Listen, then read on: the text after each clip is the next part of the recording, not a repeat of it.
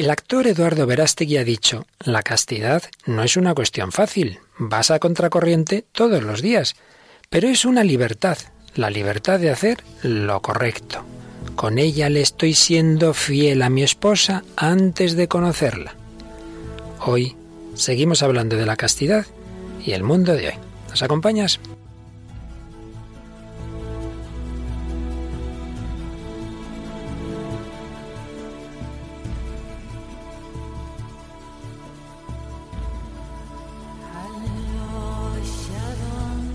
El hombre de hoy y Dios, con el padre Luis Fernando de Prada.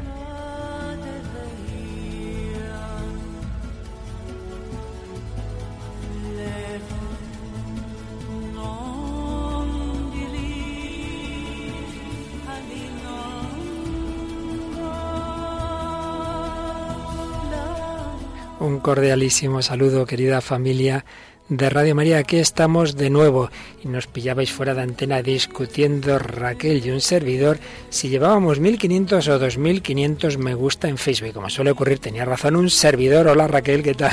Muy buenas, pero ha sido, me baila una cifra nada más. Una cifra, mil, mil y pico. Pues sí, queridos amigos, va creciendo esta familia del hombre de hoy y Dios, la familia, la pequeña familia que entra en Facebook, porque la que entra en las ondas es inmensamente mayor, no faltaría más. Pues aquí seguimos tratando de la doctrina católica en relación al mundo de hoy, concretamente ese tema tan contracultural para la Iglesia, para su doctrina, que es la moral sexual.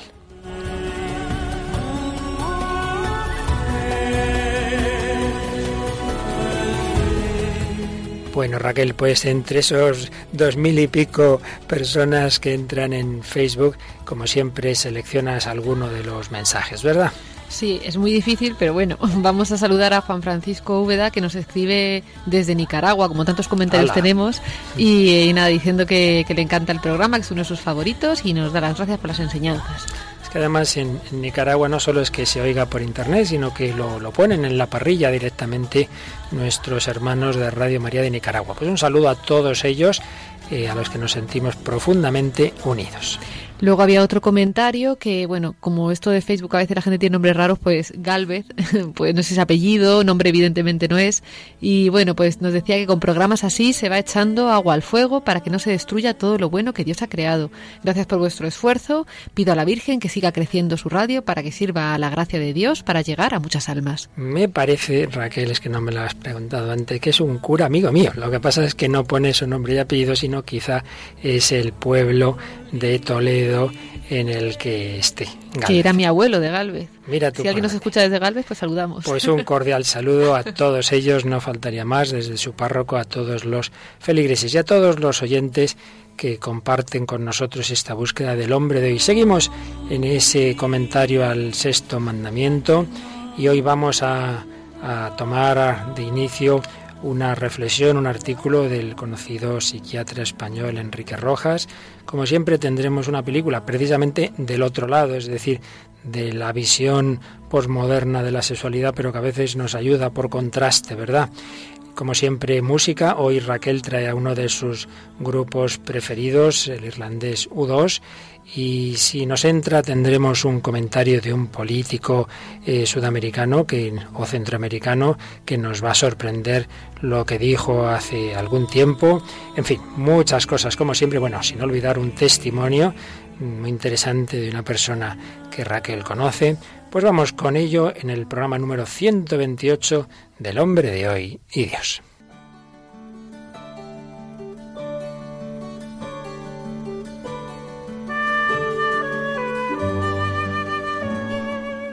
El psiquiatra español Enrique Rojas escribía hace ya unos años en el diario ABC un artículo El deseo sexual sin amor, del que vamos a tomar algunas ideas. Nos decía don Enrique Rojas, la sexualidad es un elemento básico de nuestras vidas y forma parte, de manera intrincada e inseparable, del más grande de los sentimientos, el amor. Por ello es conveniente asumir la sexualidad como algo perfectamente natural, pero también como un factor vital que relacionado con el deseo debe ser educado.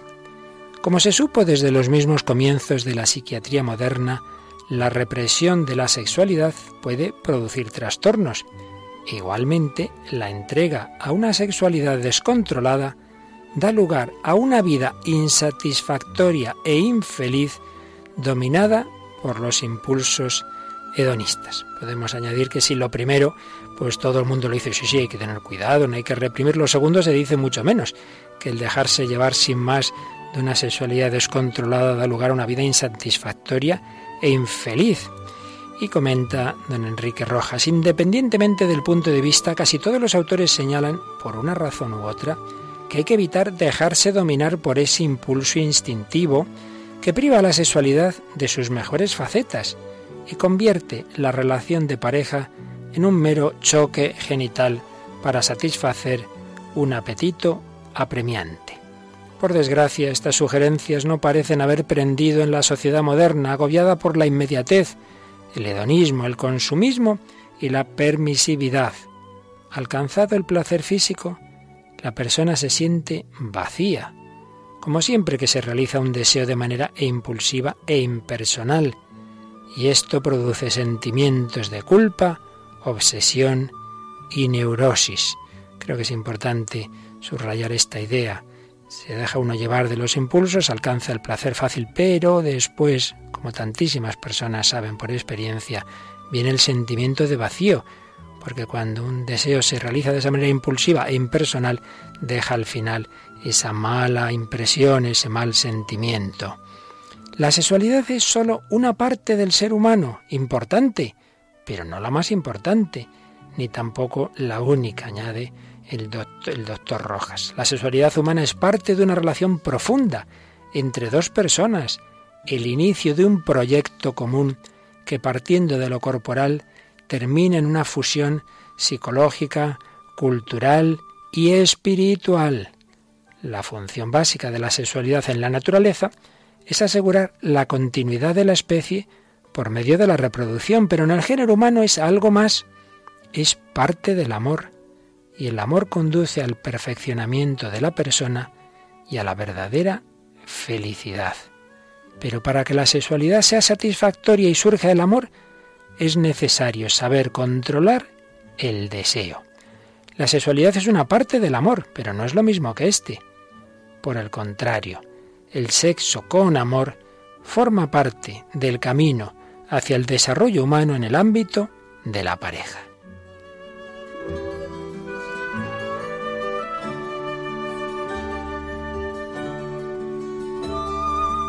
Las personas que se dejan gobernar por sus deseos inmediatos terminan siendo prisioneras y juguetes del momento y se convierten en egoístas incapaces de mantener una verdadera relación comprometida. La sexualidad no es un fin en sí misma, sino parte de un entramado.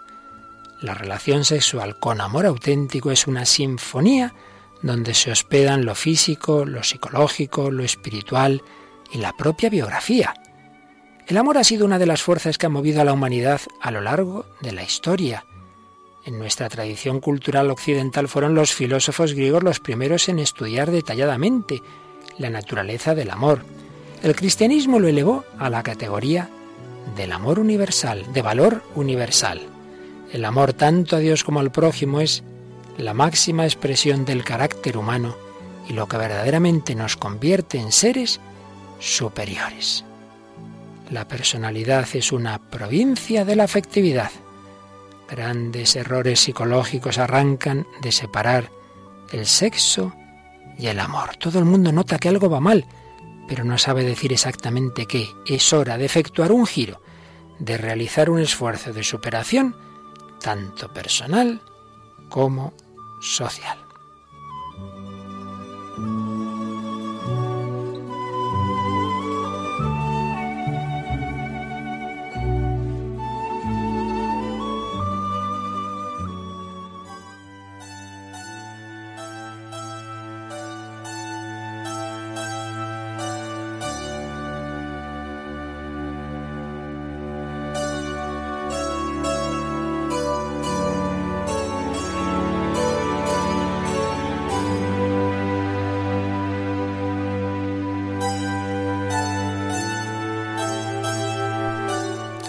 Interesantes reflexiones que hemos resumido de un artículo del psiquiatra Enrique Rojas, donde insiste en que hay que unir todo, como aquí hemos ido exponiendo en los programas anteriores. En el plan de Dios está todo integrado, lo físico, lo sentimental, el afecto profundo, la voluntad, la inteligencia, la espiritualidad, en ese plan maravilloso que siempre hay que ver desde el ideal del matrimonio que Dios ha diseñado para la humanidad a imagen y semejanza de la Santísima Trinidad, comunidad de amor.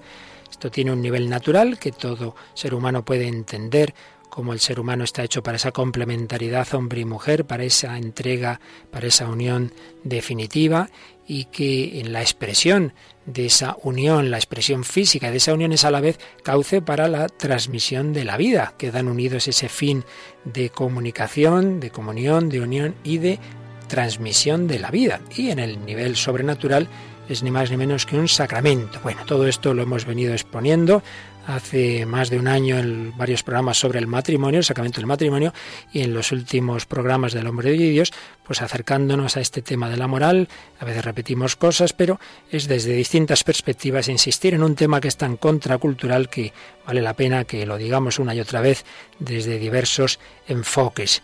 Y a veces viene bien pues el ver a lo que nos lleva el lado contrario, esa nuestra cultura en la que simplemente se toma lo sexual al margen cada vez más del afecto profundo, de todo tipo de, reflexión, de todo tipo de control y muchas veces simplemente como un juego y ahora estoy con una persona, luego estoy con otra y da igual esto que lo de más allá. Y cómo todo ello nos lleva al, al desastre personal, familiar y social.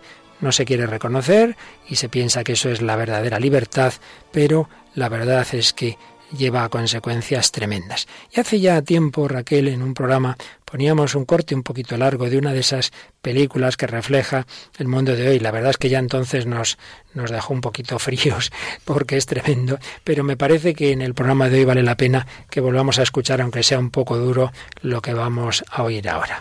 La película es Mujeres en el Parque, es una película del año 2006, española, dirigida por Felipe Vega, y bueno, nos narra la historia de, una, de un matrimonio que está a punto de divorciarse porque tienen dificultades, tienen una hija que está estudiando periodismo, pues con el sufrimiento que esto conlleva, ¿no? De ver a tus padres que están mal, que a la vez tiene un novio, el padre está como coqueteando con, otra, bueno, es una historia así un poco complicada, pues de desamor y de amores extraños, así que pues lo que vamos a escuchar es un momento en que han quedado en una cafetería al aire libre eh, esta chica que se llama Mónica con su padre. Su padre quiere decirle una serie de cosas y la verdad es que, en fin, es un diálogo para escuchar y para sacar enseñanzas, aunque sea pues desde el dramatismo de, de lo que ahí se refleja. ¿Quieres saber quién es Clara? Clara. Conozco a Clara desde hace más de 30 años. No sé si quiero saber quién es Clara.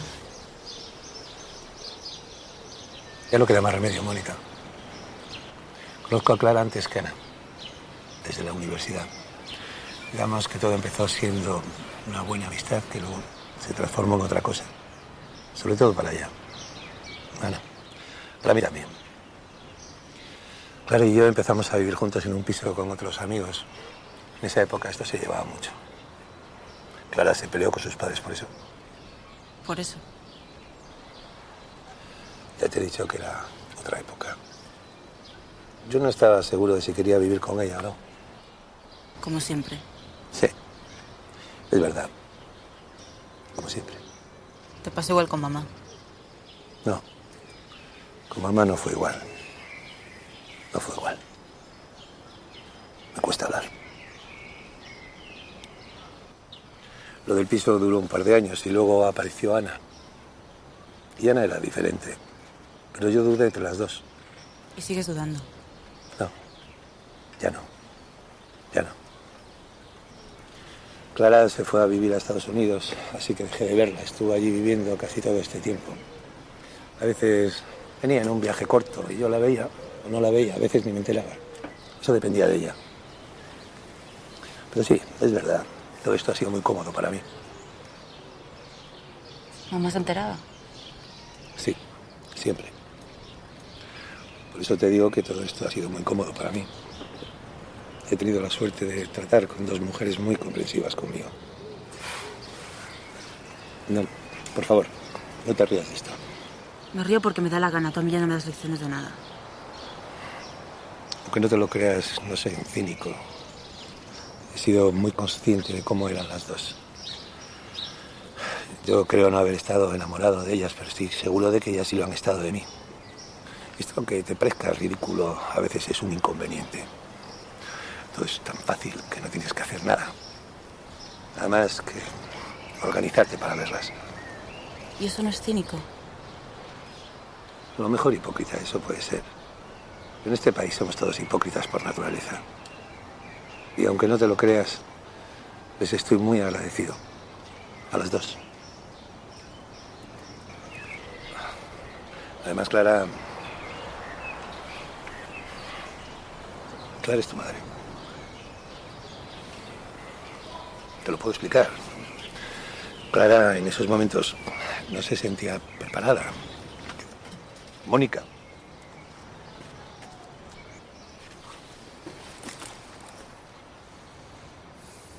¿Cómo? Clara se quedó embarazada sin querer. Pensó en abortar. Porque no quería tener hijos, no tenía muy claro, ¿sabes? Entonces yo le dije. Le dije que si quería tenerte, que te tuviera. Que yo me ocuparía de ti. ¿Por qué? Porque me gustan los niños. ¿Y mamá? Ana. Ana apareció después porque Clara y yo nos habíamos peleado. Por ti. Clara, Clara me tuvo porque me quería. Y supongo que yo insistí de alguna manera y después de tenerte entró en una depresión. Y yo no sabía cómo cuidarte, no sabía qué hacer contigo, no sabía hacer nada. Y Ana estaba ahí, en el piso. Estaba liada con un tío, pero bueno, la llevaba muy mal. Y te veía. Y era la única del piso que te hacía caso. Había otras mujeres, pero estaba igual. Y así es como empezamos a sentirnos unidas. Mientras nos ocupábamos de ti. Los dos. Ana no le importaba que tú no fueses su hija. Eso no lo vas a entender nunca. Eran épocas distintas, completamente distintas. De eso ya no queda nada. Ni siquiera nosotros. No se entiendo. No se entiendo. Sois unos irresponsables. No te entiendo a ti, no entiendo a Ana, no entiendo a Clara. Sois absurdos, retorcidos, falsos. Defendéis un mundo falso. ¿Sabes lo que quiero? Quiero perderos de vista para hacer mi vida sin que nadie me la destroce por capricho. Y tú, tú eres espantoso. Has hecho la vida imposible a dos mujeres solo porque te era más cómodo. Solo por eso. ¿Y ahora qué? ¿Qué hago yo ahora? ¿Eh? Es que no te das cuenta de nada. ¿Eh? Es que nunca te vas a dar cuenta de nada. Ahora me cuentas esto para qué. Me has quitado a mi madre. Tú me has quitado a mi madre. ¿No te das cuenta? Mi madre es sana. Mi madre es sana, ¿entiendes? Mi madre es sana. Qué duro, Dios mío. Mi madre es Ana, no se sabe quién es la madre, no se sabe quién es la esposa, quién es la amiga, con uno, con otro. Qué irresponsables sois, le dice esta pobre chica a su padre. Y bueno, es que eran épocas distintas, no lo vas a entender. No, no, si es lo mismo. Si en todas las épocas es o tomar el amor con responsabilidad, ese famoso libro del entonces arzobispo de Cracovia, Amor y Responsabilidad, o pensar que simplemente es una manera de sentimientos superficiales, de, de hoy y mañana, hoy estoy con alguien, mañana con otra persona que te has quedado un poco de pre, Raquel. Pues sí, la verdad, pero bueno, es lo que dices, que, que esto que nos puede sonar a nuevo, ¿no? Ahora, pues esto es eh, así desde que el hombre es hombre, porque eh, yo, siempre pienso, y creo que es una cosa obvia, que la tecnología avanza, tecnológicamente estamos pues más avanzados en los medios, en las maneras de expresarnos, a lo mejor, pero sin embargo los sentimientos del hombre, el corazón del hombre sigue teniendo las mismas inclinaciones, las mismas tentaciones y los mismos deseos también de, de buscar el bien, el amor, el, la paz, la belleza. Entonces no nos cuando dicen que la Iglesia no es que está anticuada, la Iglesia lleva, lleva estando anticuada desde que la fundó Jesucristo, porque los principios morales son los mismos y las, los problemas que había por entonces eran exactamente los mismos, de alguna manera más, eh, más potenciados en algún punto que en otro, pero vamos, lo mismo. Sí, y en cambio en otros aspectos yo diría, Raquel, que si siempre ha existido el mal y el pecado y el desorden, la diferencia es que hoy día se presentan muchas veces como el ideal, como lo bueno, como los derechos, como lo científico, porque claro, pecado ha habido siempre, pero ya que encima se presente como un derecho y no, no digamos cuando ya estamos hablando de las consecuencias a nivel de los hijos, como puede ser el tema del aborto, etcétera, ¿no? Pues hombre, eso ya es un grado todavía superior de, de retorcimiento, ¿no? Y sobre todo en el tema de la, de la castidad, que, que es el que se nos, el que estamos abordando ahora, pues esto es una, una gran mentira de también desde siempre, ¿no? De cómo se la ha planteado, o sea, cómo la ha planteado eh, al hombre, ¿no? Como una sensación de libertad, tal, pues un poco como este hombre, ¿no? De una manera caprichosa, pues elegía, ¿no? Pero luego las circunstancias, pues no son, o sea, nuestros, nuestros caprichos no, en este tema yo creo que, que luego lo, se cobra caro, ¿no? O sea, no es. En efecto, y yo creo que la escena que hemos escuchado indica ese, ese, ese, como tú dices, pagarlo, ¿verdad? Pagar las consecuencias en esa hija que se queda hecha polvo, y lo lógico es que el padre se quede hecho polvo viendo cómo se queda la hija, no, no. Estas cosas siempre se acaban pagando. Hay esa frase que alguna vez ya habremos recordado, ¿no? Dios perdona siempre, el hombre a veces, la naturaleza nunca. Es decir, lo que hacemos contra nuestra propia naturaleza nos acaba pasando factura. Y es que hay que insistir en un aspecto muy importante, que en estos programas de moral hemos dicho muchas veces, Dios no manda nada porque sí. Cosas no son malas porque Dios las prohíba, al revés, las prohíbe las que son malas, las que Él sabe que son malas a nuestra naturaleza. Lo que pasa es que Él tiene esa visión a largo plazo que ve lo que es malo a largo plazo para el hombre, para su felicidad, y a nosotros nos fijamos muchas veces en el corto plazo. Ahora yo me quedo a gusto en este día, en esta tarde, en este mes, en este año, sí, pero Dios ve toda tu vida y Dios ve que lo que a lo mejor en este momento te quedas muy tranquilito y me a gusto, luego al final te va a hacer mucho daño a ti y a los demás, porque no somos islas, estamos relacionados unos con otros y muy especialmente en este campo de la sexualidad. Por eso explicábamos hace ya algunos programas que decía Santo Tomás que es un campo de especial gravedad por dos razones. Uno, porque tiene una gran fuerza de, de, arrastrar al hombre, pero segundo, porque aquí entra en juego la posibilidad de nuevas vidas, con lo cual entra en juego la acción creadora de Dios, la infusión de un alma, que no, no, no estamos hablando de, de animalitos, estamos hablando de personas humanas con sus sentimientos, como esta chica eh, que aparece en esta película. Por tanto, es un tema realmente muy serio. Pues bien, hemos empezado por lo malo, digámoslo así, pero vamos a retomar lo que en el programa pasado estábamos haciendo, que es exponer en positivo la visión cristiana de la sexualidad. Y lo estábamos haciendo siguiendo este teólogo y obispo belga, André Leonard, siguiendo básicamente un librito muy recomendable, La moral sexual explicada a los jóvenes. Habíamos visto un capítulo en el que ponía si hay razones naturales y humanas para todo lo que estamos viendo, pero él ponía ya el nivel cristiano, específicamente cristiano, poniendo como modelo de todo ello el amor, por así decir, de matrimonio entre Cristo y la humanidad. Jesucristo nos ama con amor esponsal, se ha desposado con la Iglesia, con un amor eh, pleno, con una alianza, un amor del corazón y del cuerpo, con un amor eterno, con un amor generoso y fecundo.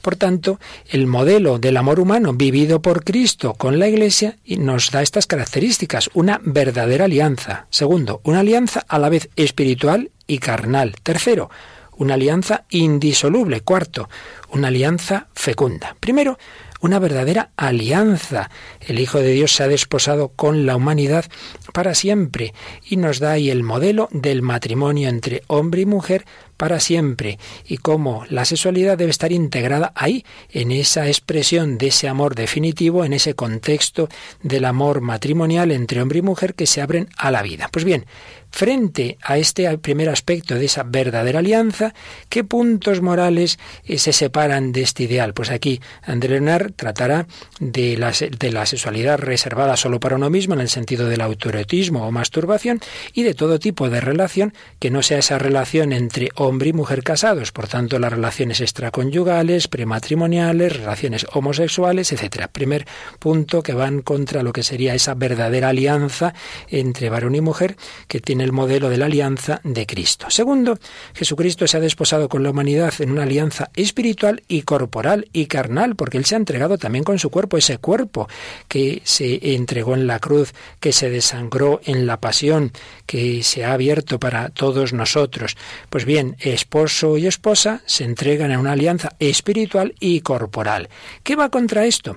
Pues lo que sería separar lo corporal de lo espiritual, el uso del cuerpo al margen del espíritu, y ahí entrarían la pornografía y la prostitución. Pero también, por el lado contrario, lo que sería el pretender en los frutos eh, biológicos de, de la fecundación, pero que no procedan de ese acto de amor. Y aquí entraría algo que incluso a algún católico le puede sorprender, que es la inseminación artificial y la fecundación in vitro. También se aparta de esa unión, de esa alianza espiritual y carnal en la cual el Hijo debe ser fruto de ese amor. Tercero, Cristo se ha desposado con la humanidad en una alianza indisoluble. Bueno, pues también el esposo y la esposa se unen para siempre. Lo que Dios ha unido que no lo separe el hombre, dice siempre el sacerdote al terminar el rito del matrimonio. Pues obviamente contra esto va la disolución del matrimonio por el divorcio. Y en cuarto lugar, Cristo ha establecido con nosotros una alianza fecunda. De la redención, de la encarnación, procede nuestra vida. Podemos salvarnos gracias a que Cristo se ha entregado por nosotros. Pues obviamente la primera fecundidad, si así la concede el Señor de un matrimonio, son los hijos pues está claro lo que va contra ello, la contracepción y el, peor modo de contracepción que incluye también el atentado contra el quinto mandamiento que sería el aborto. Es lo que va a ir luego desarrollando este librito, nosotros lo haremos de una manera muy resumida, pero si te parece, como llevamos ya un ratito de tocar una serie de temas, vamos a traer esa música que hoy nos traes de tus amigos de U2 en una canción relacionada con el tema, ¿verdad?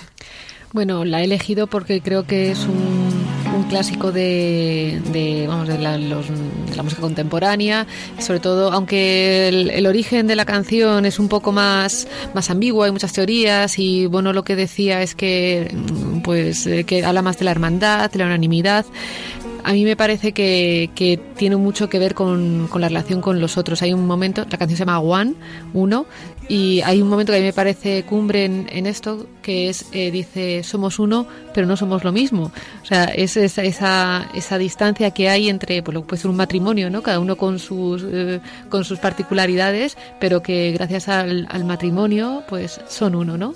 Es decir, lo que valdría para el amor en general, que es querer a cada persona y buscar la unión con ella, pero a la vez respetar su diversidad, en ese caso tan particular, de esa amistad tan peculiar, que es la del matrimonio, uno con una, pero cada uno con su diversidad y a la vez en una unión muy profunda. Vamos a escuchar.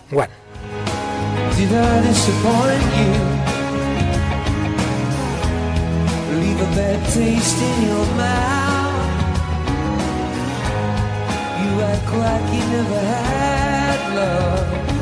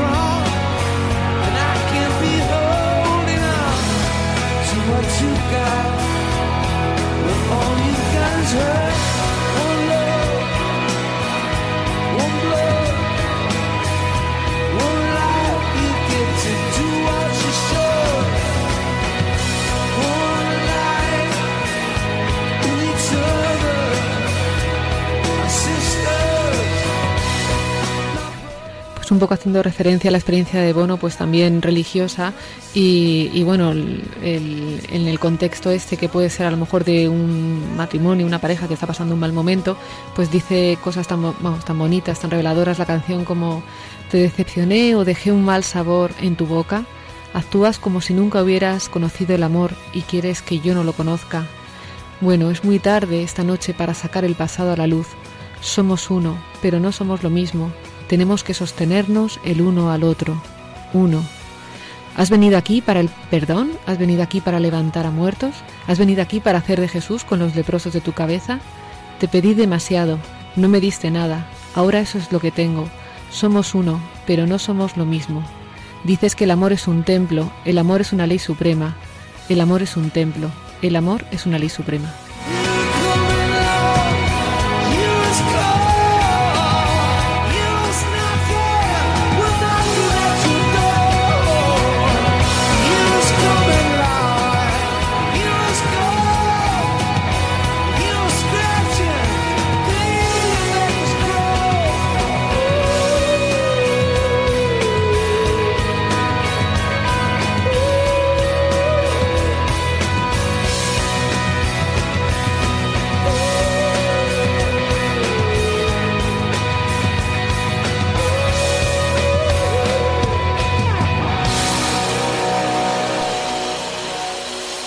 Pues sí, una bella canción, como tantas veces, nudos, ese amor que tiene esa, esa versión tan especialísima, que ese gran modelo que nuestro Señor creó al principio, creó varón y mujer a imagen y semejanza de Dios. Y sin embargo, hasta eso se discute en nuestro tiempo, hasta esa caracterización del varón y de la mujer por la ideología de género. Y decíamos al principio, si nos daba tiempo y sí que nos da, íbamos a traer un testimonio que nos puede sorprender. En su momento fue llamativo que un famoso político, ni más ni menos que presidente de Ecuador, Rafael Correa, que no es que sea precisamente un santo padre doctor de la Iglesia, ni, ni un hombre conservador, ni nada por el estilo, sino todo el mundo sabe que está en ese grupo de de políticos, digamos, de, de, izquierda y tal, tuvo el 28 de diciembre de 2013 un mitin en el que habló de esta famosa ideología de género.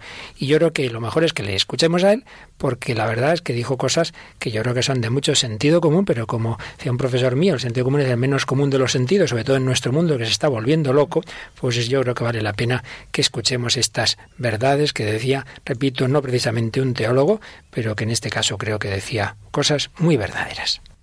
Ya se proponen cosas absurdas, ¿no? Ya no es igualdad de derechos, sino igualdad en todos los aspectos. O sea, que los hombres parezcan mujeres y las mujeres hombres. O sea, ya, va. Y algunas veces eso lo inculcan. Ustedes saben que hay todo lo que se llama la ideología de género, que se enseña en algunos colegios, que mantienen algunas asambleístas nuestras, y yo respeto mucho eso. Lo que eh, tampoco es, es correcto es que nos traten de imponer sus creencias a todos. Que básicamente no existe hombre o mujer natural, o sea, el sexo biológico no determina al hombre y la mujer, sino las condiciones sociales. Que uno tiene derecho, la libertad es elegir incluso si uno es hombre o mujer. Para, por favor, eso no resiste el menor análisis. Es una barbaridad que atenta contra todo. Leyes naturales, contra todo. Pero se mantiene eso.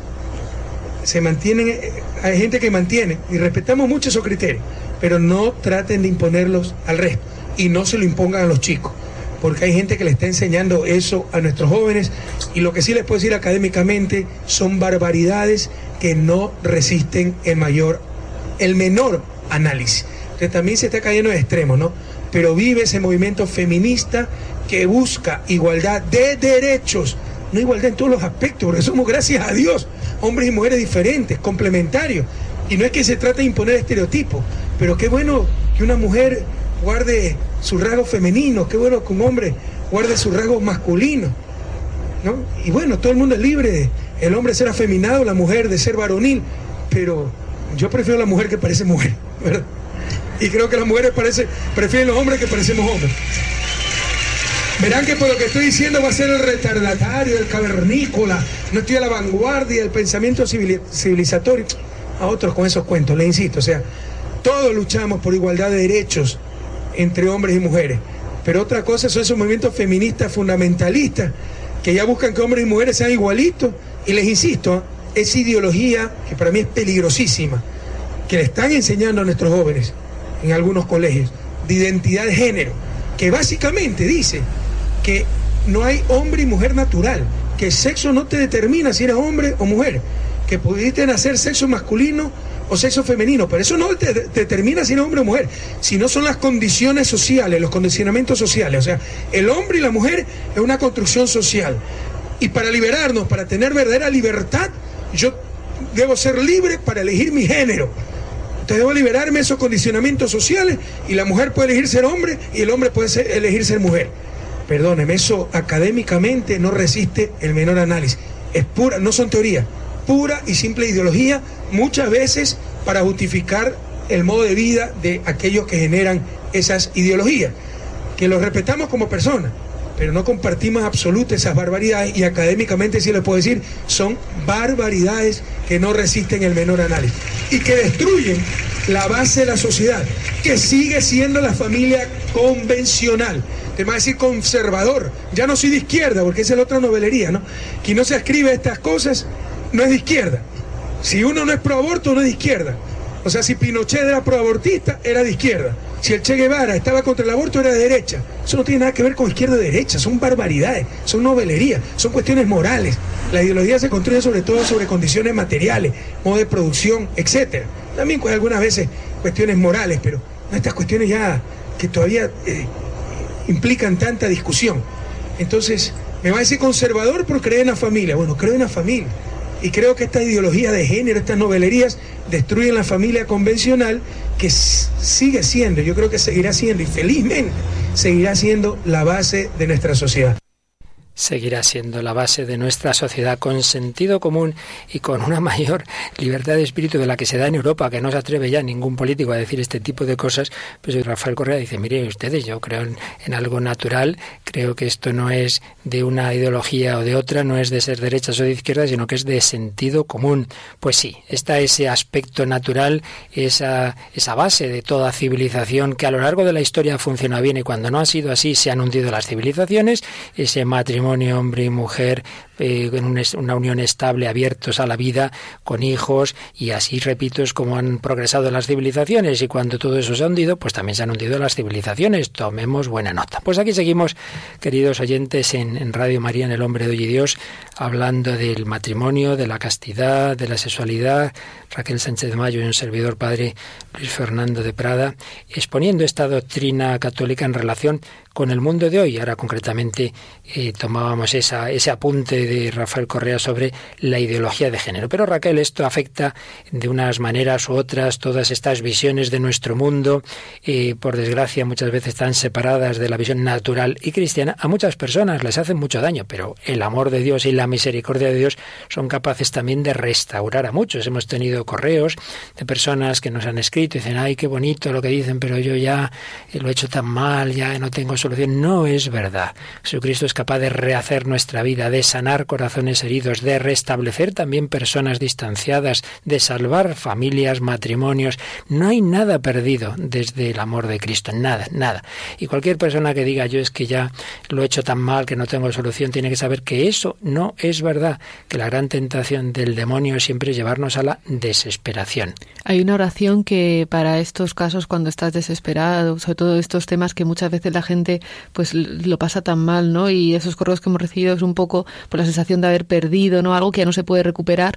Y hay una oración que a mí me consuela mucho que siempre dice, oh Dios, que devuelves la inocencia a los que la han perdido. Pues es lo que dices tú, verdaderamente Dios tiene el poder de hacernos nuevos. O sea, si fuera un brazo que nos cortaran, lo veríamos, pero como es algo interior, a veces no se ve, pero es cierto. O sea, Dios eh, devuelve la inocencia a quien la ha perdido. Y puede ser más inocente una persona que a lo mejor ha tenido una vida muy disipada y luego se ha vuelto pues a Dios pues con un deseo verdadero de, de, cambio de de vida, de pues de todas estas virtudes, ¿no? que nos pone la Iglesia y que no son tonterías, son cosas muy importantes y que cambian la vida y que te dan una alegría y una felicidad que no se encuentra en el mundo, ¿no? Como puede ser pues la pureza, la castidad, todos estos valores que estamos hablando, pues se puede, ¿no? Se puede con Dios, Se puede con Dios y siempre es posible empezar de cero. Como un amigo, alguien conocido tuyo, cuyo testimonio vamos a guardar el anonimato, pero tienes ahí que te lo ha escrito, ¿verdad? Sí, vamos a, lo voy a leer en, en primera persona. Muy bien. Nací en una familia católica de las que aparecen solo en bodas, bautizos, comuniones.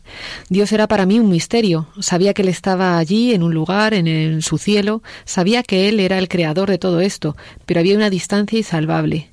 Lo único que sabía es que yo sería juzgado algún día por mi vida y veí, me veía condenado, porque él me había dado diez mandamientos y yo no era capaz de cumplirlos. Me veía malo, me veía incapaz de ser bueno.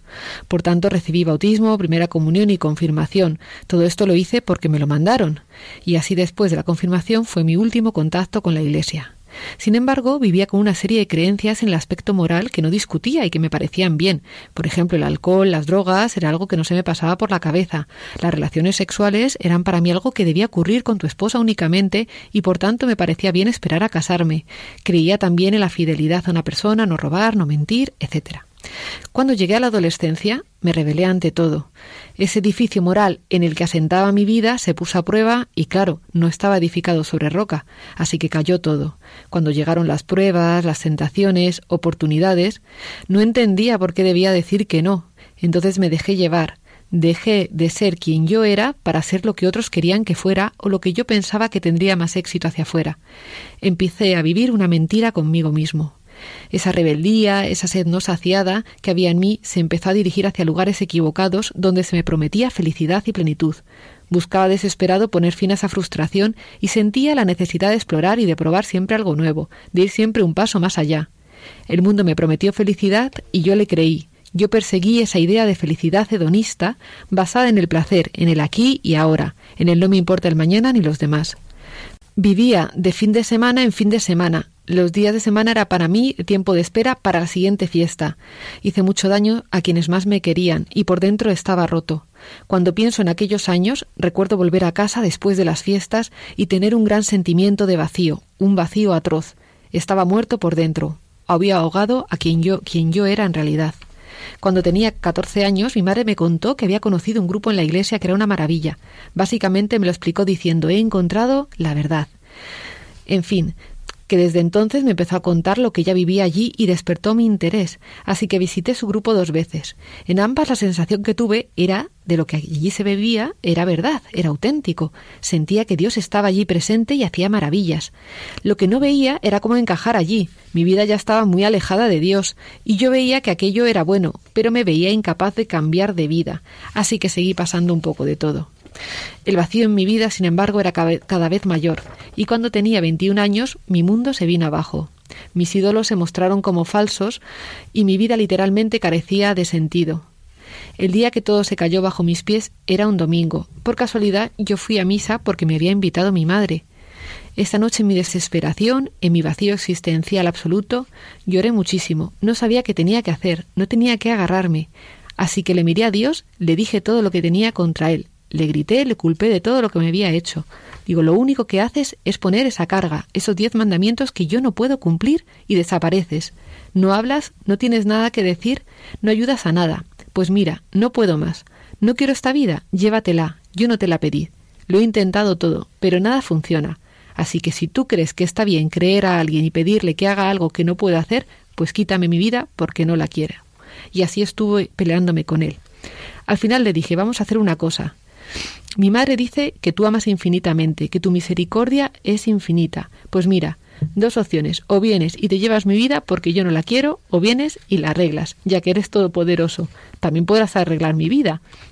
Así que pensé bien y la mañana siguiente, al despertarme, me acordé de la noche anterior y dije, uff, menuda tontería. Dice, las cosas que llega uno a pensar de noche. Yo pensaba decirle a mi madre ir al grupo, pero me buscaré otra cosa y a vivir que son dos días. Ya se pasará. Dice, no puedo explicar qué me pasó en ese momento, pero sentí un flash que me decía, si no es ahora, no será nunca. Esto fue como un dardo. Es decir, no vi que hubiera otra acción. Me costó muchísimo, pero sabía que tenía que hacerlo. Más tarde, lo que se llama el Ministerio de Intercesión, dos personas rezaron por mí imponiéndome las manos.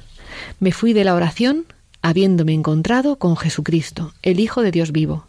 En aquel momento veía todo con claridad. Dios ya no era desconocido, ya no era lejano, tenía incluso experiencia de las personas de la Trinidad. Es como si Dios hubiera recorrido mi vida otra vez conmigo, mostrándome que Él siempre había estado allí, restaurando toda mi vida. Yo desde ese día puedo decir, Dios existe, yo me lo encontré, como André Frossard. Tuve una experiencia de encuentro con Cristo, entendí que Él está vivo, que le importa mi vida, que tiene algo que decir, que tiene poder, que me ama, que su misericordia es infinita. Después de esto fui a confesarme y yo estaba asustado porque pensaba que el cura se asustaría de, todo lo que le tenía que contar, que me pondría mala cara. Y sorprendentemente el cura no dejaba de sonreír y yo sacaba más cosas y pensaba, ahora sí que se va a flipar. Y nada me decía. Me dijo, ¿te das cuenta qué predilección tenía ya el Señor por ti? ¿No te das cuenta de cómo te ama Dios? Así que salí de allí sintiéndome como si hubiera perdido 20 kilos, algo así, e iba por la calle con una sonrisa de oreja a oreja, con cara de tonto, y me daban ganas de abrazar a todo el mundo y decirle Dios te ama, Dios te ama, ¿lo conoces? Ardía por dentro. Sin embargo, yo veía que era especialmente también tentado. Cuando hay una conversión así, siempre hay una tentación también de Satanás. Mi madre me decía, Satanás está rabioso porque te has escapado. Así que empecé a dudar y me vi sin fuerzas. Mi madre, sin embargo, que sabía lo que iba a pasar, me dijo, estás apuntado a un retiro para Pentecostés, así que aguanta hasta el final y después, si quieres, con libertad lo dejas.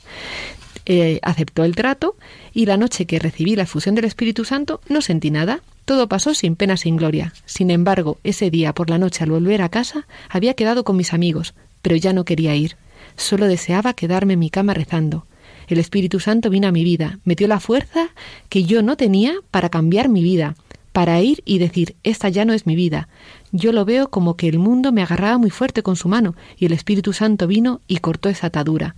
Y empezó una aventura nueva, completamente nueva. De repente era católico, orgulloso de serlo y con una misión. Y el fuego del Espíritu Santo ardiéndome y moviéndome a actuar. Qué bonito, Raquel. Oye, pues es una confirmación, mira, yo no lo había oído de todo lo que estamos diciendo, pero en una persona, ¿verdad? Sí, sí, ¿Cómo sí. es posible empezar de nuevo y cómo es cambiado el fuego de la pasión desordenada por el fuego del verdadero amor del Espíritu Santo? Yo creo que vale la pena que lo meditemos un poquito escuchando una canción de nuestro buen amigo Juan Anaya, El amor hace familia.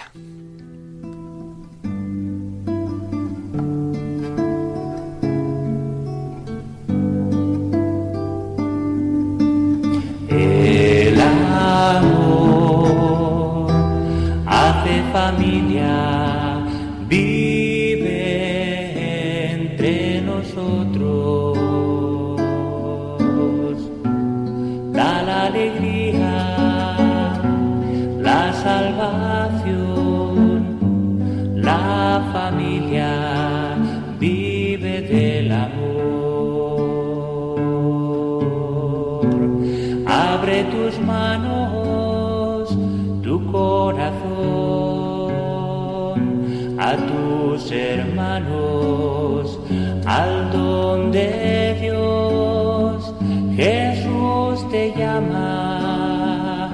sigue su voz. La familia vive del amor. El amor hace familia,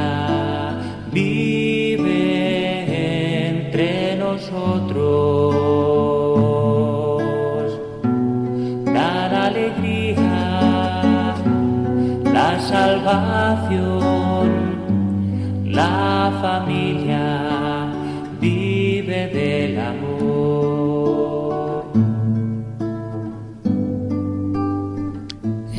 hace familia. Dios es familia, la Santísima Trinidad, Padre, Hijo y Espíritu Santo son familia, son amor y nos han creado a su imagen y semejanza. El hombre está hecho para la comunión, para el verdadero amor y hay un tipo de amor muy particular que incluye el cuerpo y el alma, que es el que se da en el matrimonio y es ese matrimonio natural y cristiano el sentido de todo este tema que estamos tratando en estos días y que por desgracia tanto hoy es atacado y sin embargo pues lo vemos que corresponde a los deseos del corazón humano a un nivel natural y por supuesto a ese plan de Dios sobrenatural.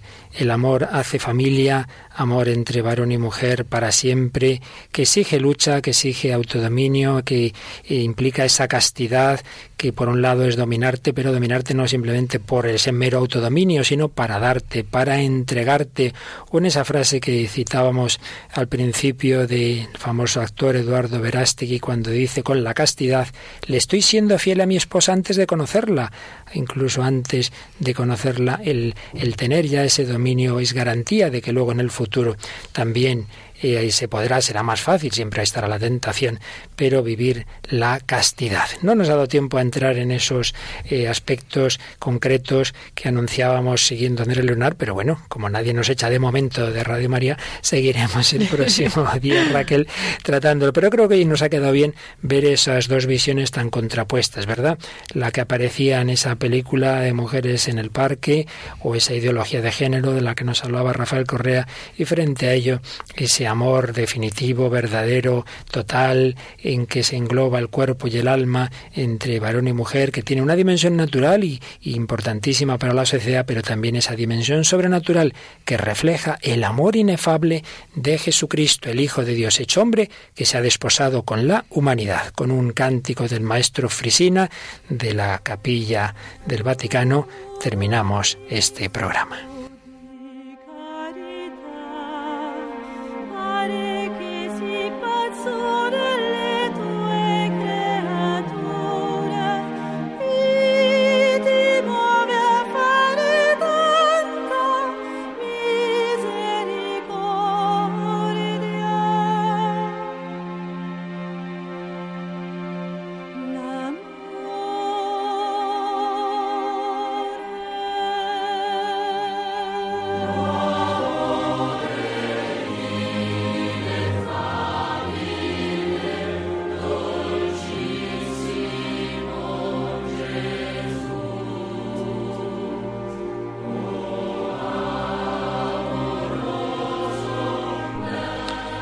San Pablo en su primera carta a los Corintios, ¿no sabéis que vuestros cuerpos son miembros de Cristo?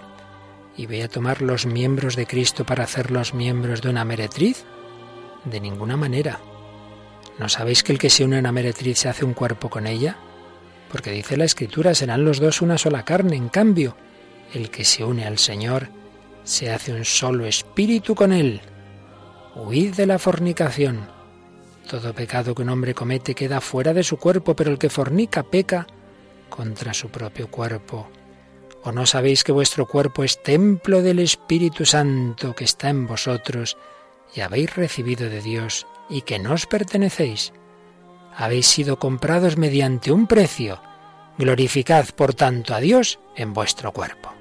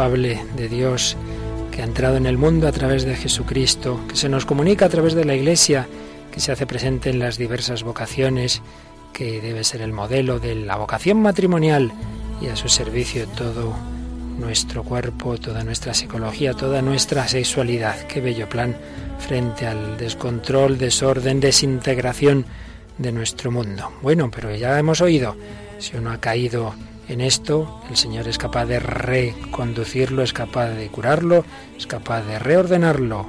Oh Dios que devuelves la inocencia a quien la has perdido. Pues podéis seguir mandándonos vuestros comentarios, vuestros vuestras aportaciones, sugerencias de tipo personal, que entonces no se leen en antena, o sé que haya o no el nombre, o de tipo más general, para eso sobre todo el Facebook. Bueno, podéis hacerlo de estas dos formas. Escribiéndonos al email el hombre de hoy y Dios arroba radiomaria.es o en Facebook poniendo el hombre de hoy y Dios en el buscador y dando a me gusta a la página. Y varios nos preguntáis qué pasa de los programas anteriores. Llevamos un poquito de atasco con el podcast, pero en fin, creo que ya pronto se restablece y podréis ir recuperando los programas anteriores o de una manera más rápida y sencilla pidiendo los DVDs donde están todos los programas anteriores, también los que dedicábamos en verano del 2013 al matrimonio. Podéis entrar en la página web www.radiomaria.es, ahí se hacen los pedidos, ahí se bajan los podcasts o podéis llamar directamente al teléfono 902 500 518. Ya lo cantas como los niños de San Ildefonso, Ya Raquel. soy una profesional. Muy bien, pues muchas gracias a Raquel Sánchez Mayo, a Rocío García y Hipólito Sanchiz en el control, un joven eh, bachiller que, que está de prácticas por aquí de voluntario y a todos los otros queridos oyentes, queridos amigos, querida familia de Radio María. Seguiremos hablando desde el hombre de hoy, del verdadero amor, de la llamada a la castidad, de todos estos temas a los que todos estamos llamados. Que el Señor os bendiga.